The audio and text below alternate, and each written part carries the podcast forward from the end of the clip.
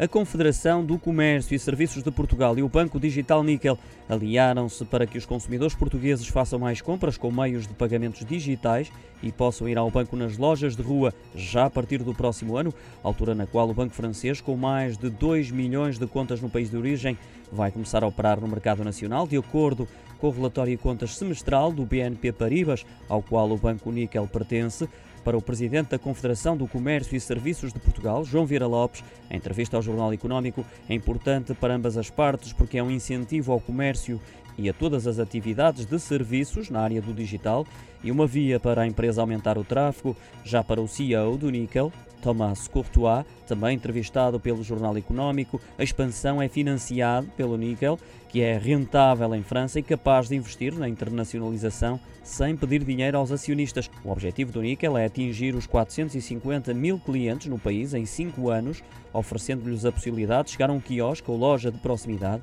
e fazer depósitos em numerário, entre outras operações.